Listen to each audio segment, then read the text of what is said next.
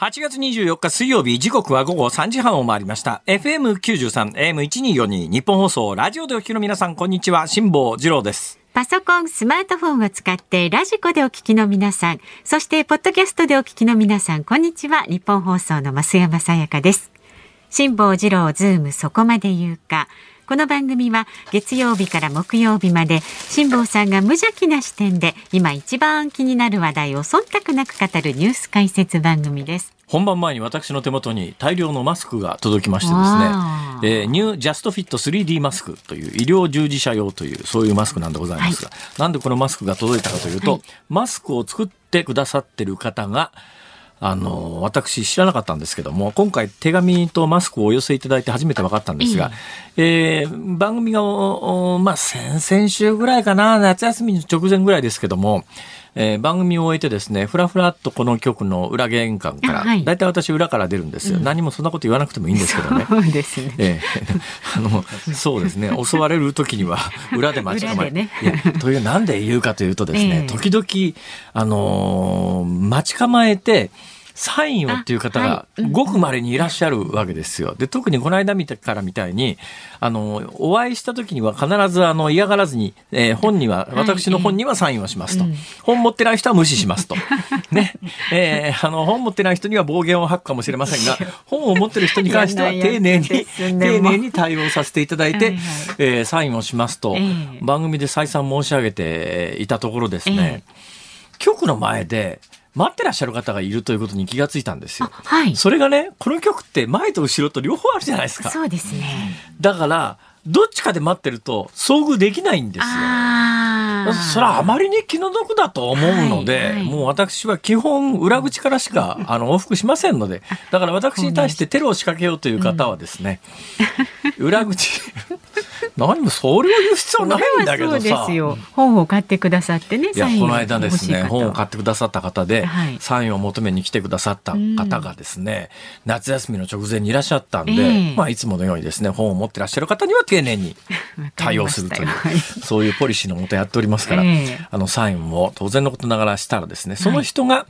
えーマスクを作ってる方で、えー。どうやらお嬢さんと奥様がジャニーズ系かなんかのコンサートのために東京に来るきっかけがあって、えでそれについてあの東京まで来たんだけどもその方は男性で、まあ、ジャニーズ行くよりはここへ来てあ。私のサインをもらった方がいいだろうということでうんうん待ってらっしゃった方が、まあ、無事遭遇できたわけで。よかったですね。はい、でサインをしたんですが、うん。どうやら今日いただいた手紙を読んでるとですねその方はマスクを作ってる方で。えーで、マスクを送っていただいたんですが、そのマスクの話とは別にですね、うんああ、なるほどなと思ったのは、はいこのマスクを作ってらっしゃる方は、あの、クリーニング屋さんがよくしてらっしゃるマスクありますね。あのマスクを作ってる会社なんですって。クリーニング屋さんところがそのクリーニング屋さん情報というのがその手紙の中にありまして、あ、なるほどなと思うのは、今全国のクリーニング屋さん大変なことになってるらしいですよ。うん基本、コロナで、えリモートワークになって在宅になっちゃったんで、ワイシャツの洗濯とかスーツの洗濯とかの需要がなくなった上にちゃ、ったんだ。ホテルのシーツの交換とかというやつも、これもこの旅行客が激減したんで、だから全国のクリーニング屋さんが今大変なことになってるっていうことなんだけども、ええ私この番組で、いやまあ飲み屋さんとかはこのぐらいの補助金が出ますよとか、いろいろこうご紹介しましたけど、ええええクリーニング屋さんに補助金が出たという話は、聞いたことがないですね。はい包括的に、まあコロナが原因で所得が落ちた人に関しては、えーお金あげますっていう制度はありますよ。うんただまあこれに関して不不正受給が相次いで別の意味で大変なニュースになってますが、うんただまああの、それではカバーしきれない。多分ダメージを全国のクリーニング屋さんは受けてるんだろうな。その上最近環境配慮ということになって、コロナ以前からホテルなんかでも昔は高級ホテルなんか毎日シーツ変えてくれるのが当たり前だったじゃないですか。今高級ホテル、ホテルであればあるほどシーツ毎日変えてくんないですからね。むむしろ市中の安物のビジネスクラスみたいなところの方が黙って毎日シーツ変えてくれますけれども、高級ホテルへ泊まるとえーなんか札みたいなのが置いてあって、シーツは3日に1回しか交換しませんとかね。で、どうしても交換してくれという人しか交換しませんとか。なんかすごいこう、いや、うちはすごい環境に配慮してますから、はいはいうん毎日洗濯なんかとんでもないんです、みたいな汚れなければね。いや、こんだけ高い金払って泊まってんだからよ、シーツぐらい毎日買えるよとかいやまあ、そういうことを思っちゃいけないらしいですよ。そうですよ、今は。自分の損得じゃなくて環境を考える時代ですから。今増山さん。そういうなんか優等生みたいな、あの、安物小学校の学級委員みたいなこと言わないでもらえます？いや、そうもんじゃない、もう。まあいいや。そんなこんなでね。うん。えーだから、どうやら、この一連のコロナ対策って声の大きい人ばっかりが、まあある意味ね、カバーされて、で、声が大きくない人、だからまあ数の絶対数が少ない人たちなんかで、い。や、ひどい目にあった人はいるんだろうなと思っていたら、今日、ここの局に来てですね、はいここの局ってなんかあの、テレビ局の分際でですよ。いや、ラジオ局の分際で、テレビが映ってんですよ、これが。そうですけど。テレビが映ってんテレビ見てたらですよ、えなんかね、あの、すごい血色の悪い、ほとんどゾンビ映画じゃねえかみたいな人が出ててですよ。何このゾンビ映画っていう。を。つけて全体に画面がグリーンで、ね。グリーンのゾンビかこれと思って、なんで真っ昼間からゾンビの映画やってんだろうと思ったら、よーく見てみたら岸田総理で、あの岸田総理なんでこんなゾンビみたいな、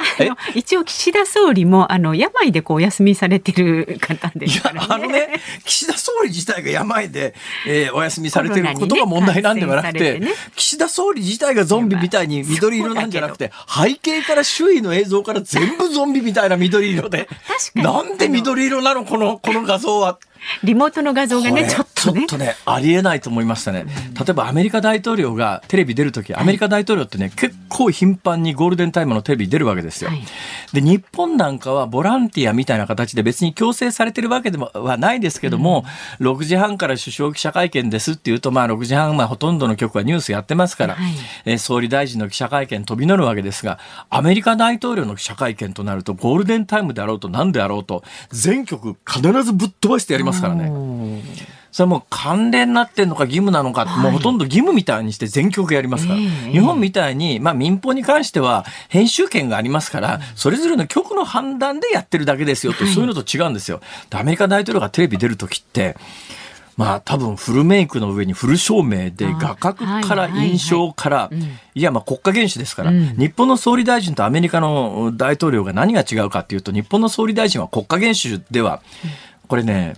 憲法学者の間に両説あってめんどくさいんですけども、はい。まあ多くの憲法学者は、憲法学者の主流派は、日本の元首は天皇なんですよ。うん。で、総理大臣は元首じゃないんですね。まあ一部に日本の総理大臣を元首と考える憲法学者もいますが、はい。これかなりレアで、日本の元首は、えー天皇陛下、ん。えーアメリカの元首は大統領なんですよ。でやっぱね、アメリカ大統領っていうのは国民的ヒーローですから、うん。だから大統領がテレビ出るということになったらもう周りから総がかりでイメージが悪くならないように照明の当て方からメイクからフルで考えるわけですよ。うん。ところが今日の昼間の岸田総理の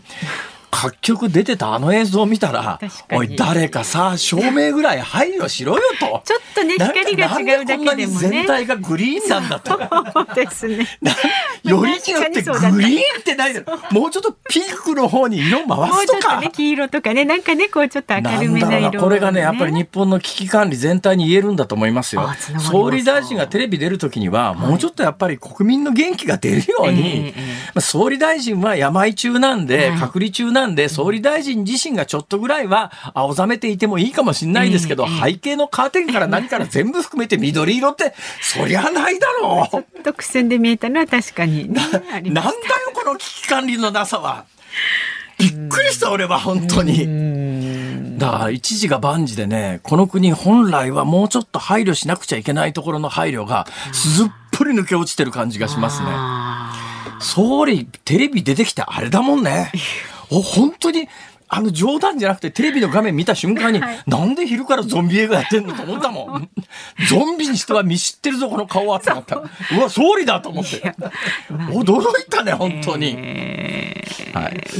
これ以上私にね、喋らさない方がいいと思いますよそん。なそんな気もしてきました。はいじゃあ株と為替早速お届けいたします。今日の東京株式市場日経平均株価続落しました。昨日と比べて139円28銭安い28,313円47銭で取引を終えました。朝方は昨日まで4営業日続落した反動で割安感のある銘柄に買い注文が入りましたが金融引き締めなどの影響でアメリカ景気が後退するとの警戒感から次第に売りが優勢となりました。えーで為替相場は現在1ドル136円65銭付近で取引されています昨日のこの時間と比べますと1円の円高になっていますさあ、ズームそこまで言うか。この後は昨日から今日にかけてのニュースを振り返るズームフラッシュ。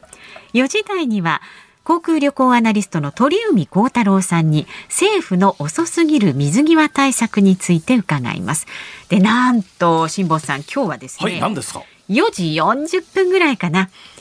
桃色クローバー Z がこのスタジオにやって知っております。す。知っております。知っております。なぜ知っているかというと、前の番組に出ていらっしゃった時に、私、ここのでスタジオ出たところの丸テーブルで、いつものように新聞を読んでおりましたら、目の前にマスクをしていても、明らかにオーラが違う女性が2人、目の前にお立ちになってですね、あーよろしくお願いします。お ももクロちゃんのお二人じゃんみたいな。はいはいはい。はい。驚きました。よかったですでね。私、ごめんなさいね。本当にちょっとね、多分、ももクロのファンからすると、どやされると思うんですが、ええ私、なんとなくももクロってさ、今4人ですよねよ。なんか4人グループっていうイメージで言うと、はいあの、モームスのちっちゃいユニットいるじゃないですか。ミニモニみたいなやつが。ミニモニ。も4人、ミニモニ3人、4 4人、人。4人ですよね。なんとなくね、ミニモニのイメージがどっかにこうあって、ももクロちゃんの4人も、なんとなくそんなに大きくないんじゃないかという印象があったんですが、はいはい。目の前に2人立ったところを見たら、あれ？モデルさん？っていう。そう、スラッとね、してね、スッとほいで、してますよ。驚いてですね、うん。はい。そっから、ああ、今日いらっしゃるね、玉井さんと佐々木さんのはいお二人のプロフィールを、改めて調べたら、二人ともね、身長が1メートル60センチなんですよ。だミニモニとは全然違うんですね。そうです、そうですよ。うわ、うわ、完全にモデルさんじゃんっていう。うんはい。ねマスクしてても、やっぱりね、オーラ違う。うん、わかりますね。キラキラした感じ、お二人が今日ここにいらっしゃるんで。いや、もう。なんかちょっと何なんですか、その笑い方。はい本当に。はい、お楽しみになさってください。番組ではラジオの前のあなたからのニュースに関するご意見などもお待ちしております。メールは z o o m zoom アットマーク一二四二ドットコム。番組を聞いての感想はツイッターでもつぶやいてください。ハッシュタグ漢字で辛坊治郎、カタカナでズーム、ハッシュタグ辛坊治郎ズームでつぶやいてください。では今日のズームミュージックリクエストのお題はいかがいたしますか？昼間にテレビをつけたら、いきなりゾンビが出てきた時に聞きたい曲。昼間にテレビをつけたらいきなりゾンビが出てきた時に聞きたい曲ですね。はい、他意はありません。ぜひ理由なども添えてズームあタイもヒラメもないぞ。一二四二ドットコムでねお待ちしております。さあこの後は最新のニュースにズームします。ニッポン放送ズームそこまで言うか。このコーナーでは辛坊さんが独自の視点でニュースを解説します。まずは昨日から今日にかけてのニュースを紹介するズームフラッシュです。岸田総理大臣は今日午後1時半から記者会見を行い、新型コロナ対策について医療機関や保健所の負担を軽減するため、感染者の全数把握を見直す方針を明らかにしました。自治体の判断で氏名や生年月日などの報告を求める対象を高齢者や入院を要する人、それに重症化リスクが高い人などに限定できるとしています。また水際対策について日本人を含むすべての入国者に求めている陰性証明書の提出について来月7日からワクチン接種を済ませていることを条件に免除する方針を明らかにしました。ロシアによるウクライナへの軍事侵略から今日8月24日で半年となりました。旧ソ連からの31回目の独立記念日と重なりましたが首都キーウなどではロシアの攻撃を警戒し祝賀行事や集会が禁止されています。ロイター通信によりますとアメリカはウクライナに対しおよそ30億ドルの追加軍事支援を早ければ今日24日にも発表します。ロシアによる侵略の開始以降で最大となります。またドイツのショルツ首相は23日ウクライナへの追加軍事支援として最新鋭の防空システムやミサイルランチャーなどを供与することを明かしました。5億ユーロ日本円でおよそ680億円以上の規模になります。クリミアプラットフォームと呼ばれる国際会議が日本時間昨夜オンラインで開かれました。これはウクライナのゼレンスキー大統領がロシアに一方的に併合されたウクライナ南部クリミアの奪還を目指して去年立ち上げたものです。ゼレンスキー大統領はウクライナやヨーロッパそして世界に安全を取り戻すにはロシアからの侵略との戦いで勝利することが必要だと訴えました。宗教法人を所管する文化庁が世界平和統一家庭連合旧統一協会に対し2009年までに少なくとも9回にわたって活動状況を聴取して適正な管理運営などを求めていたことが分かりました。厚生労働省は昨日各都道府県の審議会が取りまとめた今年度の最低賃金の改定額を発表しました全国平均は昨年度から31円増えて961円でした。上昇率は3.3%で引き上げ幅上昇率ともに過去最大となりました。経済産業省は来年の夏以降に新たに原発7基の再稼働を目指す方針を固めました。すでに再稼働が認められている10基と合わせて17基を稼働できる体制とし電力需給の逼迫を解消したい考えです。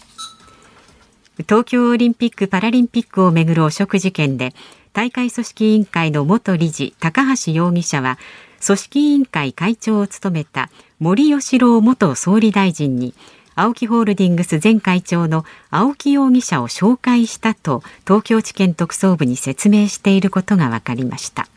森氏は取材に対し青木容疑者と交友はないと代理人を通じて回答しています。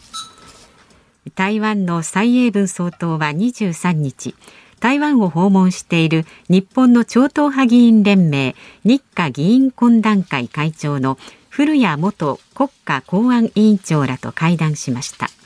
蔡英文総統は日本は安全保障上の緊密なパートナーだと強調し中国が台湾への軍事威嚇を強める中で日本の協力に期待を示しました。フェイスブックを運営するメタ社が許可なくユーザーの位置情報を追跡して利用していたとして訴えられた裁判で原告側に3750万ドル日本円でおよそ50億円を支払うことで和解しました。原告側は1サービスをオフにしていたにもかかわらずフェイスブックが位置情報を取得して広告を送っていたと主張しています。メタ社はこの行為を否定しているものの和解には応じた形です。和解金を受け取ることができる対象は2015年から18年にアメリカに居住しフェイスブックを利用していたおよそ7000万人とみられています。フィンランド政府は22日パーティーで騒ぐ様子の動画が流出したサンナマリン首相について今月19日に受けた薬物検査で陰性だったと発表しました。この動画をめぐっては与野党からマリン首相に薬物検査を求める声が上がっていました。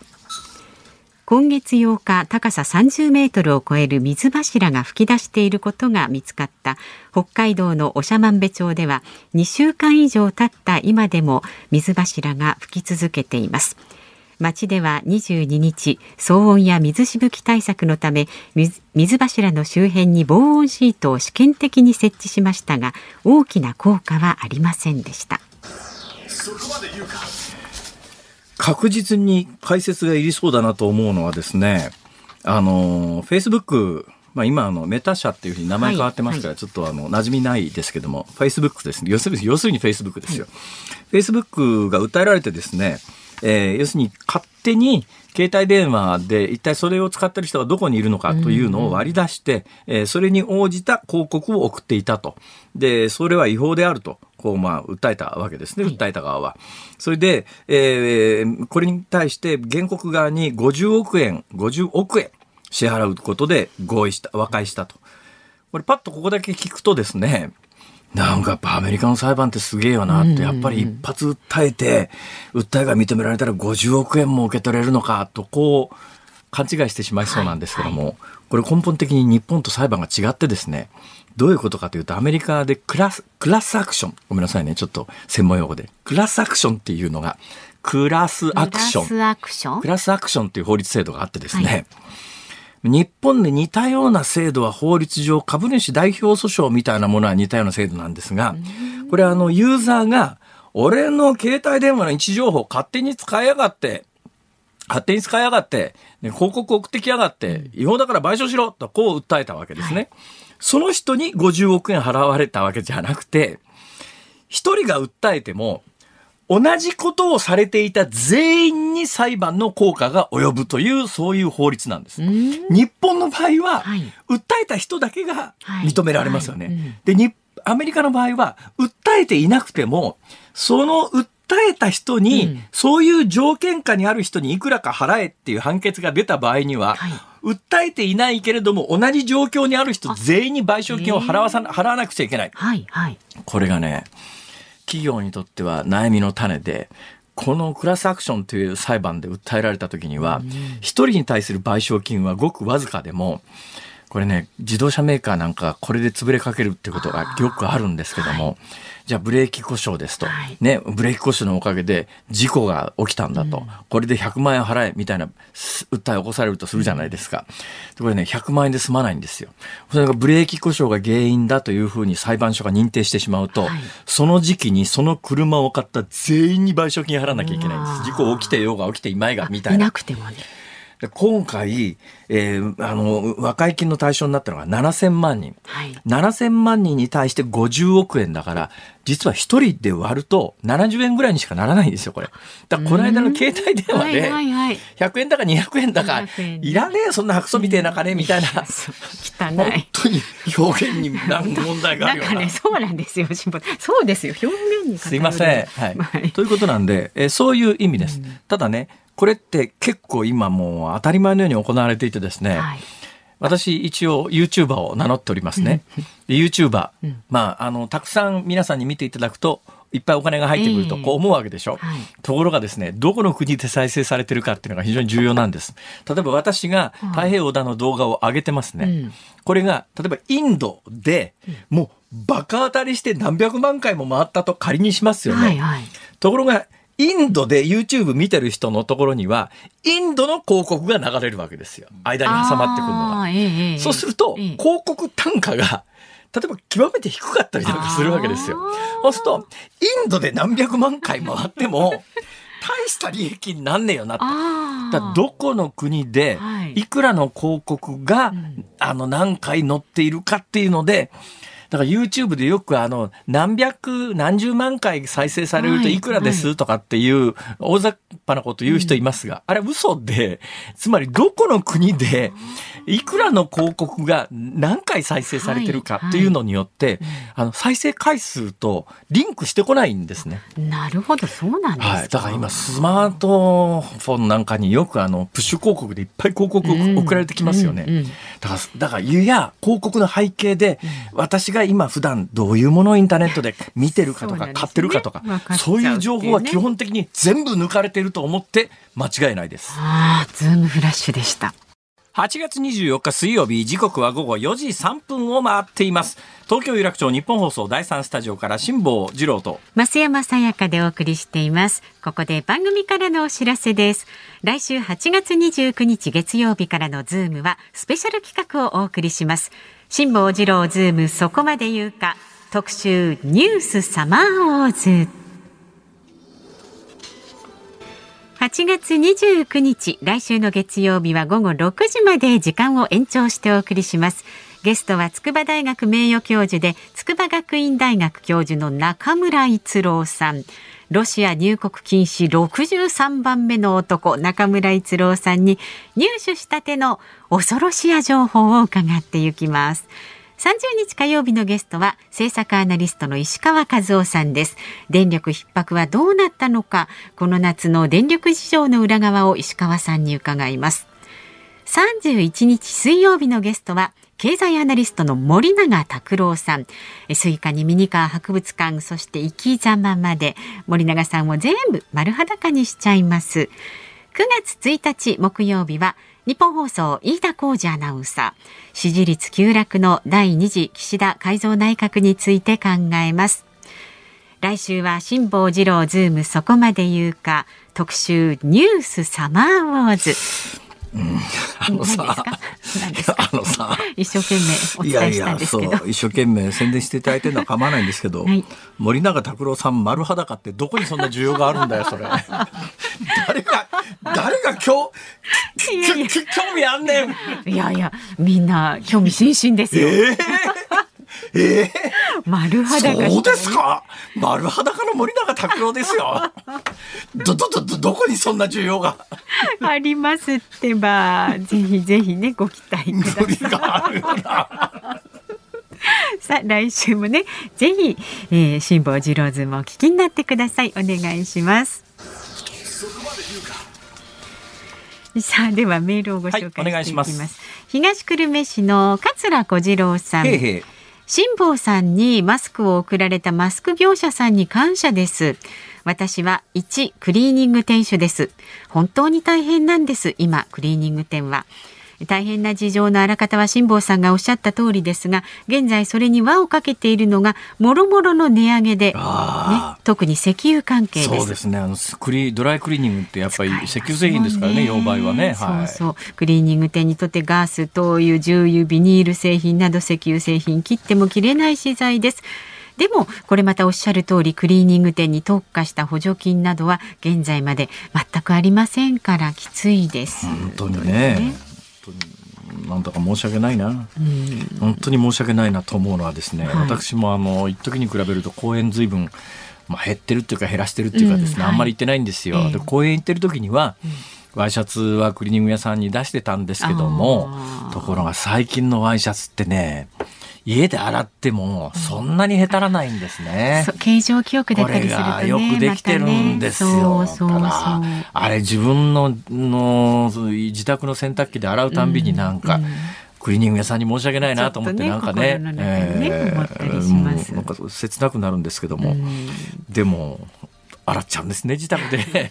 まあね便利になりましたからね、はい、それから沼津市の窓越しのお京さん、えー、コロナ禍のクリーニング業界のお話がありましたが近所のウエス屋さんの話ですが。ウエス、ウエスね。ウエス、ウエス。ウエス、あの、雑巾みたいな布ですね。はい。紙のウエスが出回る中、やはり布製のウエスが大変の中、えー、ウエスの原料のホテル、えー、それから旅館から出るシーツが激減して仕事にならないと言っていました。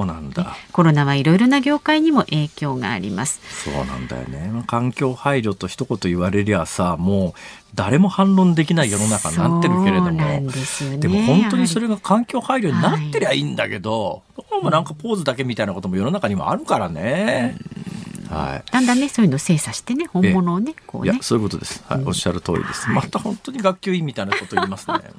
いやほら丸が出てるからそろそろまとめなきゃと思う。はい、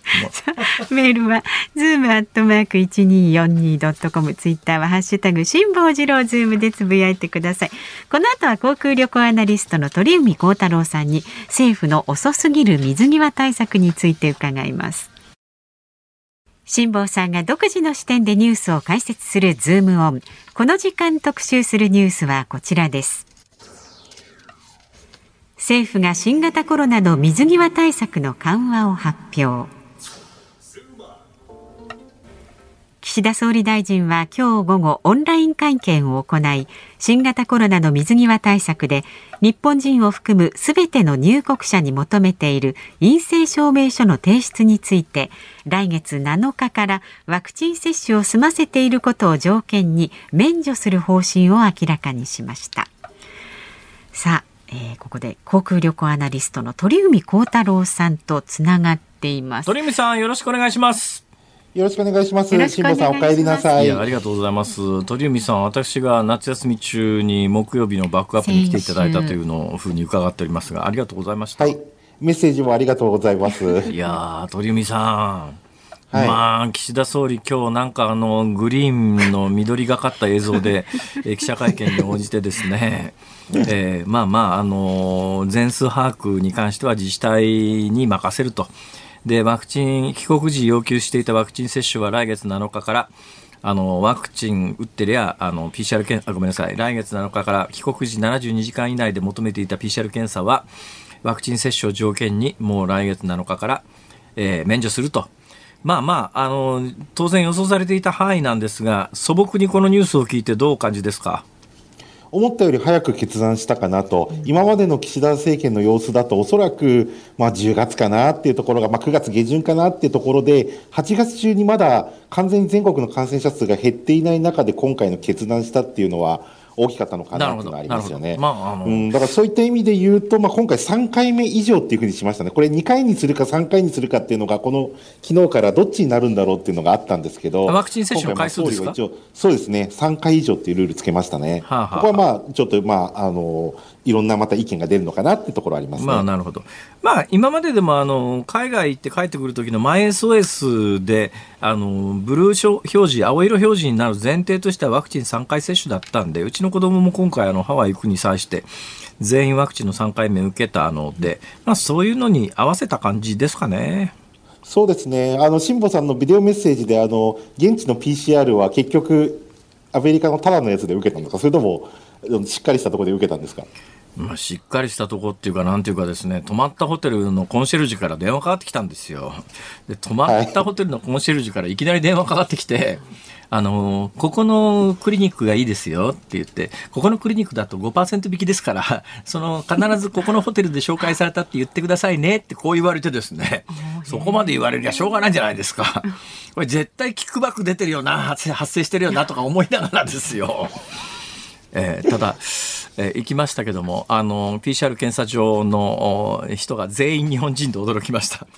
あのお客さんも当然日本人なんですけど、そうじゃなくて向こうで受けて受け付けてくれてる人も日本人であこれはもう日本人観光客の今の制度に特化した検査所だなっていうこれだから日本がこのシステムやめた瞬間にここの検査所はなくなるんだろうなっていうそんな感じですね。そうですね、もう世界的にイギリスなんかも PCR 検査場もかなりなくなっていて、ええ、やっぱりもう受ける人が減ってきちゃってるんですよね。もう体調が悪い時にまあ受ける程度で、やっぱりもうそういう海外渡航のためのって需要は最後は日本人だったっていうのがイギリスでも今言われてますね。なるほど。なるほど。そうするとこれがなくなるとイギリスの PCR 検査場はもう壊滅するということですな。いや、もう受けられるところが減ってきて、今確実なのはもう空港の PCR 検査センターで受けるのが一応一番確実だと。なので、まあ、ワクチン2回接種以下の方に関しては、まあ、そういうふうになるのかなということで、ただ、うん、アメリカに行く、まあ、ハワイも含めてアメリカに行く場合は、まあ、ワクチン2回接種してないと、そもそもアメリカ今入国認められてないので、えー、2回までの人はまだ現地で受けなきゃいけないし、1回、0回の人は特別な理由がない限りは、アメリカ時代にまだ行けないし、3回目以降の人は非常に楽になるっていうのが今回の流れですね。ところで鳥海さん、どうして今日はスタジオじゃないんですか、いや行きたかったんですけど、今日はですね、青森で講演会のお仕事をいただきまして。忙しいですね。はいそうなんですよ。あの、今、青森の東日報という新聞社の主催のちょっと講演会で、今、終わってそこの運営しているコアワーキングスペースを今使わせていただいてて。便利になった明日は今度、甲府で講演会があるので、えー、今日これから東京に一旦帰ります。それでまた明日甲府に行きます。あらまあ、忙しいですね。どうですか？そうやって全国飛び回ってて、お客さんの流れとか観光客の数とかっていうのの印象は？そうですね、今日こっちに来てて、やっぱり新幹線がまず昨日夕方来たんですけど、ちょっと仙台行くへの1時間後の新幹線だったんですけど、はい、でももうやっぱり窓側だけじゃなくて、通路側までお客さんがいるというような状況で、ええ、やっぱりかなり戻ってきたと。ただ、やっぱり夜の青森市内の飲み屋街の人はやっぱかなり減ってるかなっていう、そこは戻ってない、もうご飯だけまあ食べてもすぐホテルに入るとかっていう形で、え、やっぱりちょっと夜の静かさは感じてるかなっていうところはありますね。鳥海さん、夜何してんですか？いや、昨日はもう一人でお寿司屋に行って、お寿司食べて、あのすぐホテルに戻ってで今日今朝はあのレンタサイクルを300円で借りまして、ええ、あの23キロちょうどあの市内を散策して、ええ、ねぶたのあの ところ鳥海さんが自転車乗って街歩いてたら目立つでしょいや、目立たないですよ、もう全然。僕もだから大阪とか広島でも結構あの赤いレンタルサイクル、あの東京の ID で広島とか大阪はそのまま使えるんで。えそうなんですか？そうなんですだから東京で登録しとけば、本当にね、広島、札幌、大阪とかはそのまま行き、青森はちょっとまた別の仕組みなのであれですけど、すごい楽ですよ。あそうなんですか。まあ、あの、赤い自転車に関してはこの番組でも前にご紹介したことあるんですけれども要するにまあ一回一回乗り捨てで、えーまあ、あのコンピューターコンピューター管理なんでしょうねきっとねあれねなんか登録しておくと、どこでも自転車拾って返しに行けるみたいなあの制度はあれは便利ですよね確かにね。そうなんですよ。だから本当、この間広島行った時はそのまま使えるってもう最高でしたね。あの、平和公園とか、まあ、原爆ドームとかいろいろ散策するのにもう短い時間で動けるので、ええ、やっぱり楽ですね。うん、でも今私、大変失礼なことをこれから申し上げますから覚悟して聞いてください。あの鳥海さんが赤い自転車に乗って街歩いてるところを想像したらですね、なんとなく木下大サーカスの熊のサーカスかなみたいな感じがするしなくもないんですけど。鳥海さん怒っていいですか、ね、ちょっと。あのそこは受け流すので大丈夫です。受け流さすがもう素晴らしい、はい、大人ですね。本当です。いえいえそうですか。もうね辛坊さんにね僕がいじってもらえるだけでもう本当にね嬉しいんです。何を言ってんですか。本当なんて言い方なんでしょうか。ニコニコ笑顔で。もう何とも思ってないですよ本当に、うん、嬉しいです。でこれからどうなります？いや、もう人の流れ大きく変わると思うんですよね。やっと、ただ今回ね、ちょっと不満だったのが、1日2万人という入国者数を、まあ、5万に拡大するんじゃないかっていう、まあ、そういう報道が一部あったんですが、それに関しての言及は特段なかったというか、まあ、あのそういう方向では考えているにとどまっていたっていうところで、はい、日本人の海外旅行に関してはこれで動き出す、まあ、特に出張が動き出すと思うんですよ、業務渡航が。ただ、外国人の日本に受け入れのビザの問題をどうするかっていう言及がなかったっていうのが、まだまだなんか、日本人のちょっと様子は見てるけど外国人はまだ来なくていいのかなっていうようなふうにも受け取れるかなってそうなんですよ多分ねこれ岸田さんのご自身の思想性じゃないと思うんですがやっぱり岸田政権の最近のあの支持率の下落状況を見るとどうしてもやっぱり保守派を敵に回したくないというところがあってで外国人の国内に入外国人が国内に入ってくるということに関して、まあ、日本の保守派っておしなべてネガティブなんで、まあ、多分ねそんなところの配慮があるんじゃないのかなって感じがしますね。そうですね、あとまあ全国旅行支援の話も特になかったですよね、えー、そのあたりも。あそういえば、全国旅行支援って、まあ、いわゆる一つの GoTo みたいなやつはどうなるんですかね？いや、本当であれば、もう、まあね、7月から始まってたところで、で、今、県民割、ブロック割っていうのが、もともと8月31日までの設定で、はい、で、東京都が独自でやってる都民割はもう9月に、えー、再開しますっていうアナウンスがあって、これはまあ、都が勝手に決めちゃっていいものなので、う。ん、えー、いいんですけど、今度、県民割、ブロック割は国の予算でこれを延長するかどうかっていう判断がまだ今日の時点でもされていないと。で、ね、全国旅行支援が始まれば、えええー、ともう県民割、ブロック割はなくなるんですが、はい、ちょっとそれもどっちつかずの今状況なんですよね。そうですね。そのあたりの情報は今日完全に抜け落ちてましたね。そうなんです。完全抜けてますね。で、大阪とかね、広島なんかは、今、県民割も止めてますから、はあ、だからちょっと政府方針がまず出ないと、今度、知事の判断もできないっていう、まあ、板挟み状態ですよね。うん。まあ、あの全数把握に関してもそれぞれの自治体の判断でって、まあ、言うや政府責任取りたくないから自治体に、ま、丸投げかみたいな感じも私なんか個人的にしたりなんかするわけですけどいや渋さんその通りなんですよ。GoTo のこの変わる全国旅行支援っていうのは、え今度知事がうちの県はやりたくないって言えばその感染者多いからやめられるんですよね。はいで、その代わり知事の権限で決めていいですと。だからこれはもう、あの、完全丸投げの状況で、ええ、国は一応もうこういうプラットフォームを作ってますよ、制度を作ってますよ、最後やるかやらないかは、えー、知事が判断してくださいねっていうのが、そこら辺もそうなんですよね。同じことだと思うんですよ。なんかあの、それぞれの自治体で判断できると言えば聞こえはいいですが、なんだか責任逃れの丸投げみたいな感じもしますんでね。そうなんですよ、ね、だから、ね、全国旅行支援に関してとか県民割に関しては国の方針すら出てないってことで、えー、ちょっと今日はちょっとそこら辺なんかあれですね。もう外国日本人の海外渡航だけでしたね今日は。あさて、えー、鳥海さん。まあ、鳥海さんに出ていただくときには、何かあの、あの、これはお得ですよとか、耳寄りですよとか、みたいな情報を寄せていただくことになってるんですけども、特にありますか？はい。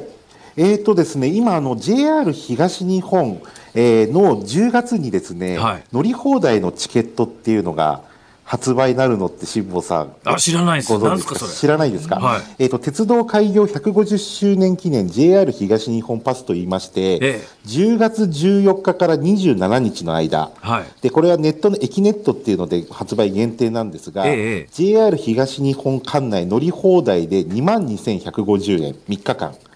で新幹線は自由席特急はすべて何回でも乗れますし指定席は4回まで使えるんですよ。へえちょちょちょちょちょちょちょ JR 東日本が発売するわけですか？そうです。JR 東日本管内だけですね。JR 東日本管内、あのー、ごめんなさい、私全然知識がなくて申し訳ないんですけど東京から大阪に来るのに JR 東日本だけで行けるんですか？行けないですね。それは熱海ぐらいまでですね。はい。あ、熱海ぐらいまでなんだ。はい。なのでその先、あと東海道新幹線は東海になっちゃうのでダメなんですけど、東北北海道今僕は、いけ、あの、北海道はダメですが、東北は行けます。で、今僕青森いるんですけど、ええ、東京から新青森が片道新幹線で1万7670円なんですよ。はいはいはい、はい、で、往復すると3万5000円ぐらいするんです。これがまあ2万2150円と。で3日間乗り放題なので今日は青森明日は軽井沢とか明後日は新潟とかそういうふうに1日ずつで往復してもいいしあともう、ね、ずっと縦断してもう旅行しながら行ってもいいですし、それはねめっちゃ得ですねそれ。いやもうこれはもう最高に得なんですよ。で土日も2回入るはずなので10月14日から27日までなので、えー、17、18とあと、えー、24、20あごめんなさい。違いますね。えー、と10月ですので、えー、と15、16の土日と22、23の土日も使えますと。すごいですね。それいつどこで手に入るんですか？えー、とこれはですね発売1か月前から発売でエキネットという JR 東日本がやってるインターネット予約サービスがあるんですけど、えー、そこで買うことができてであの新幹線も指定席は4回までと。だから全社指定の最近、あのはやぶさとか増えてるので、はいはい、そこで使うようにして、あとは自由席使えば、本当にお金かからずに、好きに気ままに旅行できるとこれはね、使わない手はないです。それってあれですか、あの枚数の上限とかあるんですか、発見枚数の。え？ないです。ない。ということは、買おうと思えば必ず買えるってことですか？そうです、変えます。で、指定席はまあ満席になるかもしれないですけど、まあ自由席うまく使っていくっていうやり方すれば、発売枚数の制限は今のところないですので。えー、でこれでだから全国旅行支援が始まれば宿も40%引きになるので、だから僕はこの10月14日に全国旅行支援が始まったら、これは大ヒットするだろうと。はあ。いうものなんですよ。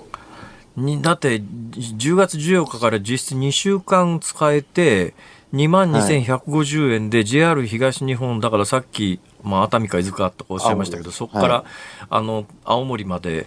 の範囲なら、行き放題、旅行し放題ですよね。もうずっとどっか旅行して泊まり歩いてもいいですし、本当毎日家から往復できるところで旅してもいいですし、いろんな使い方できます、ね、あらま、あらま、それいいっすね。それちょっとじゃあ私、それ使ってどっか行ってみよう。惜しいなおしゃまんべまでなんとかいけないかな。おしゃまんべは JR 北海道だからいけないわけですね。そうですね。あとはもう新青森からまあ別に買っていけばいいんじゃないですかね。ああ。あそれはもう勝手に行けばいいわけですね。はい、そうですね。そこ追加で払えばいいので。それとね、あのー、10月から史上初 JAL グループ運行の穴便誕生っていうようなニュースがあったんですが、これは何ですか？これがですね、えっ、ー、と、天草エアライン、それからオリエンタルエアブリッジ、対馬とか壱岐に行く飛行機とか、あと、えー、日本エアコミューターで屋久島とか種子島とか行く、いわゆる九州の離島に行く飛行機を、今まではそのどっちか JAL か ANA どっちかのコードシェア便だったんですね。これをダブルコードシェア便にして、だから、結局、屋久島行く場合には、今までは JAL しかマイレージが貯められなかったのが、ANA でもマイルが貯まるようになると。え？そういうメリットがあるんです。そうすると ANA のファンというか ANA のマイレージ貯めてる人も JAL が、まあそういう JAL しか貯められなかったところにも行きやすくなるし逆に対馬とか五島福江なんか今まで ANA のマイレージしか貯められなかったのが、えー、JAL でも貯められるようになると。そういうメリットですね。なるほどね。しかしようやく鳥海さんなんか旅行が楽しめる雰囲気になってきましたか、いやー、これであと弾丸海外旅行っていうか、やっぱり週末使ってちょっとバンコク行こうとかシンガポールで LCC 使えば本当多く5万ぐらいで4、5万で行けるんで、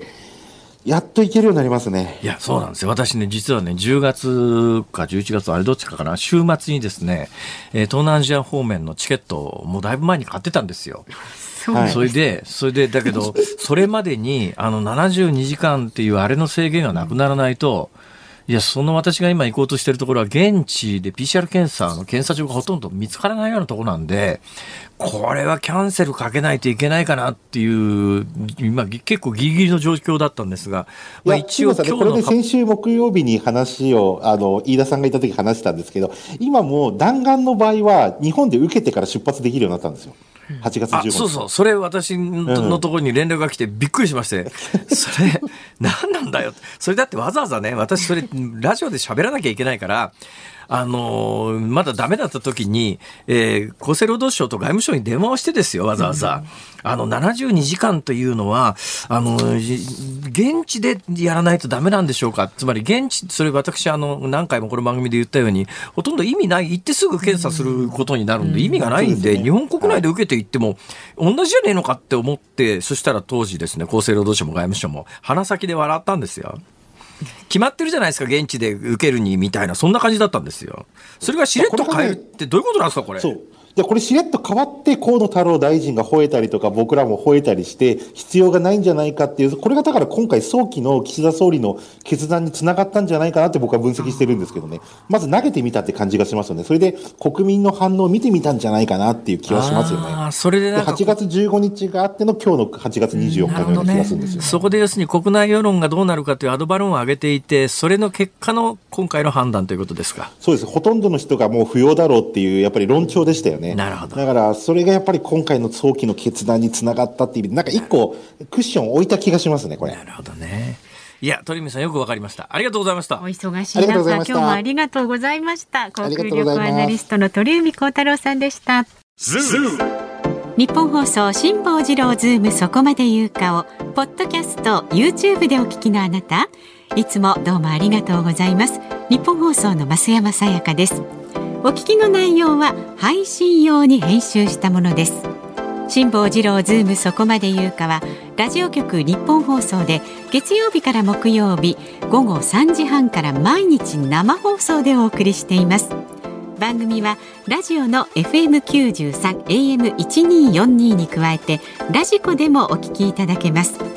ラジオラジコではポッドキャスト YouTube 版にはないコンテンツが盛りだくさん。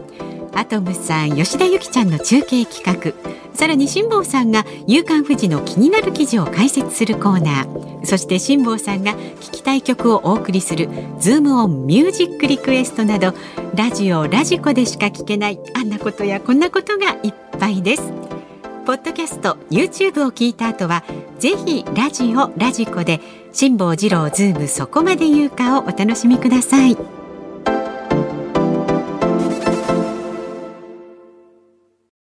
8月24日水曜日時刻は午後5時を回りました。辛坊治郎です。ニッポン放送の増山さやかです。この時間5時を過ぎましたのでズームをミュージックリクエストご紹介していきます。今日のお題はえー、昼間にテレビをつけたらいきなりゾンビが出てきた時に聞きたい曲。まあ、ひどいわ。本当ひどいですよ。私は言ってないですからね。えー、ではまずその後テレビを続けて見ておりましたら、はい、だんだんね画面の色が変わってきて きっと鑑定筋がクレーム入れたんじゃねえかっていう気がするぐらい。もしくはそれでこのラジオ辛坊さんのご意見を聞いて。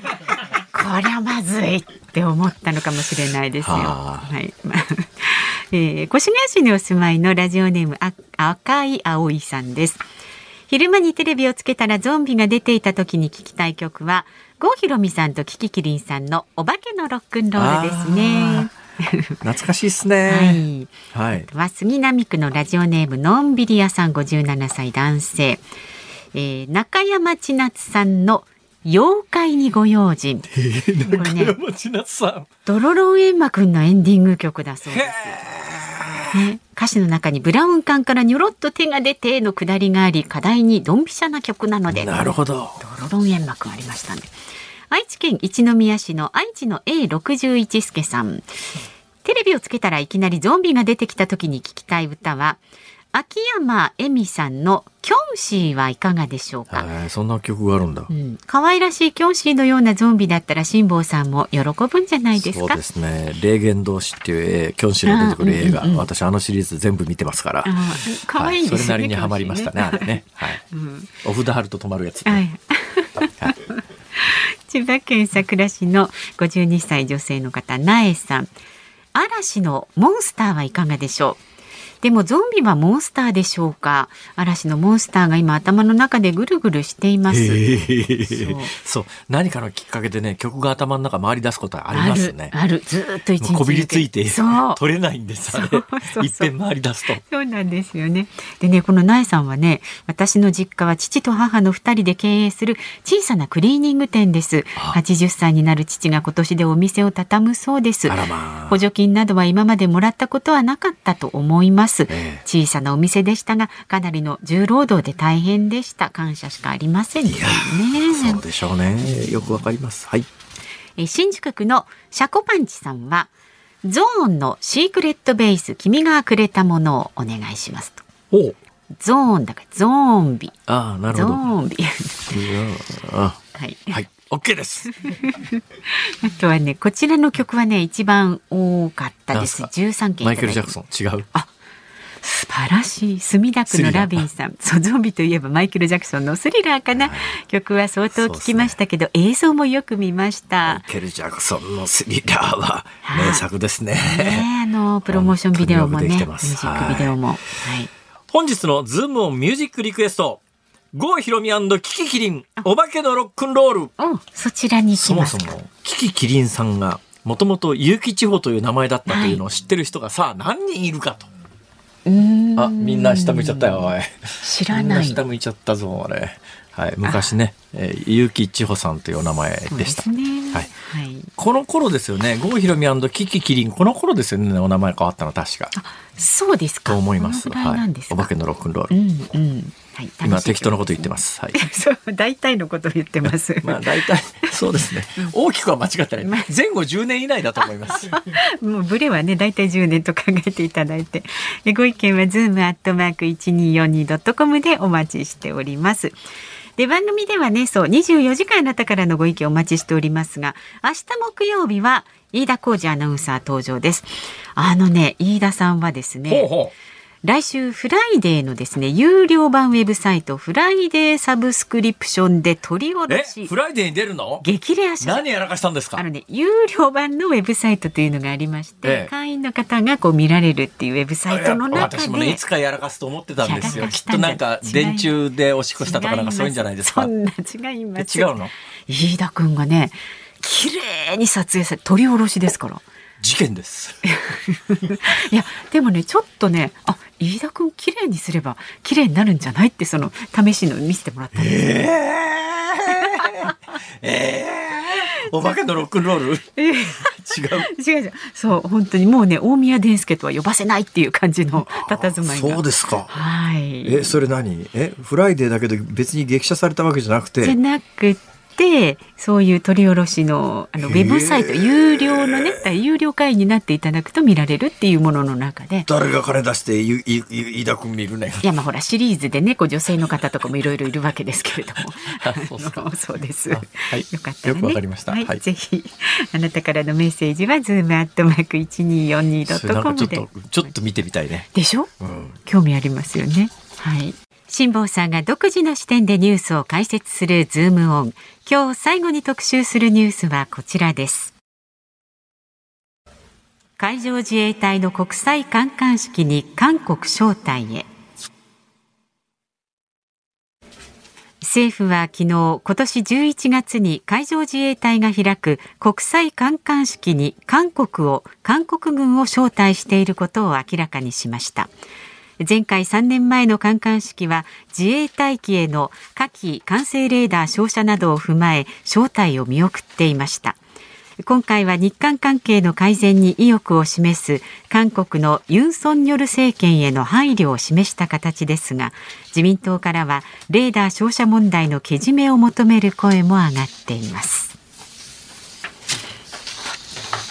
はい、はい、えー、ということでえー、いわゆるその自民党の保守派の間の評判は極めて悪いみたいですね。うん、なんで極めて評判が悪いかというとですね、はい、あの火器完成レーダーっていうのは何かというと、あの時やらかしたのは韓国の軍艦がですよ、韓国のまあ駆逐艦、まあ日本ではね、あの第二次大戦前はあの、まあ、第二次大戦中はもちろん含めてね、駆逐艦というと、大体船の大きさのイメージがついたんですが、戦後日本で自衛隊は海上自衛隊になってから、駆逐艦という言い方しなくなりましたんで、まあ、駆逐艦と聞いて大きさがわかる世代はわかる世代ですけれども、まあ、日本の今、今風に言うと護衛艦って感じですかね。うん,、で、今、軍艦っていう基本的に概念もない戦艦っていう、軍艦っていう概念はあるんですが、戦艦っていう概念がないんですよね。うん、戦艦っていうと、まあ、いや、あの、代表的なもので言うと、世界最大の戦艦大和、武蔵、まあ、同じ形ですけども、はい、大和、武蔵、うん、ああいう対艦強砲主義っていうんですが、でっかい船で巨大な大砲を積んで、ドーンって発射するような、もうそういう時代じゃもう第二次大戦で、あやっぱ航空戦力の時代だよね、航空母艦だよねっていうことになって、えー、今、まあ、あの、戦艦っていうものがもう実、世界どこの軍隊でもない、ないんですよ。はい、だからまあ、まあ、護衛艦とか駆逐艦とかっていうんですが、韓国の海軍の駆逐艦がですよ、日本の自衛隊機に、えー、火器管制レーダーって言って、要するにロックオンですからね。それもロックオンした場所が日本の排他的経済水域ですから、日本の排他的経済水域の中で韓国の軍艦が日本の海上自衛隊の飛行機ロックオンかけて、これはもうね、反撃されて、あの、ミサイル、飛行機から撃たれても、文句言えないですよ、これ。だって、ロックオンされるということは、自分のところにミサイル飛んでくるっていう。はい。だから、もう火器管制レーダーを発射するなんて、ありえないんだけれども、韓国がやって、どうもやっぱり当時の、ムン・ジェイン政権の指示のもと組織的に意図的にやってたんじゃないのっていう疑いがあって、これに関して日本が強硬に抗議をしたら、まあ、全く受け付けないどころか、ちょっと言い訳にもならないようなことを韓国側が言ってきてっていうことがあって、はい、まあ、日本としてはちょっといくらなんでもこの状況の中でお付き合いするのは無理だよねっていうことで、前回は、まあ、あの、韓国参加しなかったんですが、それから3年経って何も変わってないわけで、何も変わってない。ただし、韓国の政権が変わりました。はい、で韓国の政権が変わったんで、まあ、これを機に、で、今回、あの、西太平洋海軍シンポジウムっていうのが、実は、あの、西太平洋の海軍、これ、あの、実はロシアなんかも入ってるんですけども、で、この西太平洋海軍シンポジウムの全加盟国を、まあ、慣例的にいつでも招待してるもんなんで、で、今回はさすがにロシアに関して言うと招待するわけいかないよねって話なんだけど、まあ、慣例的に西太平洋海軍シンポジウムの全加盟国を招待します。ロシアはいくらなんでも今年このタイミングで招待はできませんけども、はい、韓国はまあ、慣例に基づいて招待しますと。いうことなんだけれども、前回のこの火器管制レーダーの、えー、決着、けじめがついていない中で、韓国の政権が変わったからといって、えー、招待するのに関しては、にあの日本の特に自民党の右派っていうか保守派の間では極めて評判が悪いんで、同じ自民党の中でも、えー、あの、あからさまに、えー、反対の声を上げてる人たちもいますが、ただね、別の見方もできるんですよ。どういうことかというと、はい、韓国側の立場に立つと、韓国側って、ちょっとやっぱ世界の中でも異常なことになってまして、軍隊だけじゃなくて、これはまあメディアが火つけた形になるんですが、なんで火つけちゃったかというと、もともとあの、日本と韓国の試合だったかな、サッカーかなんかの試合でですね、はい、えー、なんか韓国の応援団がかなり無礼なことをしたんですけど、その時に、あの、無礼なことをした理由として、韓国側が言ったのが、なんかあの、えー、客席に旭日旗が上がってたと。旭日旗って何かっていうと、えー、日の丸の周りにこう、うん、光のこう、はいはい、なんかこう、放射状の、だからまあ、簡単に言うと朝日新聞のマークですよ。朝日新聞のマークみたいなもんです。うん、朝日新聞のマークは、まあ、それを4分割した一部みたいな形になってますが、うん、あれもともとあの、海軍の旗で、えー、海軍の旗ですけど、はい、海上自衛隊はずっと戦後も当たり前に使ってた海上自衛隊の、あの、正規の旗なんですが、はい、どういうわけかですね、あの、これまあ、背景はいわゆる日本の国旗国家論争っていうんで、実は国内問題だったんですけどね。うん、えー、日本でさすがに国旗国家問題に関して言うと、国旗も国家も法律で、あの、制定されましたから、それが制定されない時代は、あれは国旗ではないとか国家ではないとかっていう議論があったんですが、国旗国家は法律で制定されちゃったんで、さすがに、韓国、中国もですね、日の丸に関して言うと、あれは日本の国旗ではないってこう主張するわけにいかなくなっちゃったんですが、いわゆる旭日旗に関して言うと、まあ、法律で決められていないのかな、多分。ただ、まあ、海上自衛隊の旗として正式にずっと使われてて、その間は何も問題起きてないのに、その2010年前後になってから急に韓国であの旭日旗は、あの、ナチスドイツのハーケンクロイツの旗と同じようなもんだ、みたいなことが言われ始めて、なんかその、だけど日本にしてみりゃね、うん、いや、それ戦後もずっと海上自衛隊使ってる普通の旗だし、うん、それどころか朝日新聞は社記に使ってて、朝日新聞にじゃあ文句言うのあんたたちっていう話なんだけど、うんあの、で、今回参加するということは、で、実はかつてですね、韓国でやるそういう演習に、海上自衛隊が参加しようかって言った時に、はい、旗を下ろせって言って、ふざけんじゃねえっつって日本側が断ったことがあって、えー、だってもう戦後ずっと使ってる旗なのに、突然2010年前後から韓国で旭日旗反対運動みたいなものがあったからって言ってやめるわけいかないじゃないですか。で当然今回のあの国際観艦式でも海上自衛隊は旭日旗を上げますよ、そら。はいで、旭日旗を挙げた海上自衛隊が主催する国際艦隊式に、韓韓国、艦艦式に韓国が出るということは、韓国サイドの立場に立てば、旭日旗を認めるという意味ですから。だから韓国の現政権がこれを決断したというのは、はい、そういう意味では、ひっくり返すとそういう意味では重要だなという気がして、私はそんなにネガティブには捉えてません。ズームをミュージックリクエストをお送りしているのは、ラジオネーム赤い葵さん。メヌマのさんまさん、夏色ボタンさん、小清水あずみさん、えー、以上4人の皆さんのリクエストです。郷ひろみ樹木希林、お化けのロックンロール、おまあ、お化けのロックというのが正しい、うん、えー、曲のタイトルのようですね。はい、1977年の発売で、結城千代さんがキキキリンさんというふうに名前を変えた同じ年直後に出した曲で、この曲が大ヒットしたんで、はい、一気にキキキリンという名前も一般的に、広まったと。辛坊さん正しかったですね。はい、大体私言うこと正しいですよ、ま、前後10年以内って絶対当たりますからね。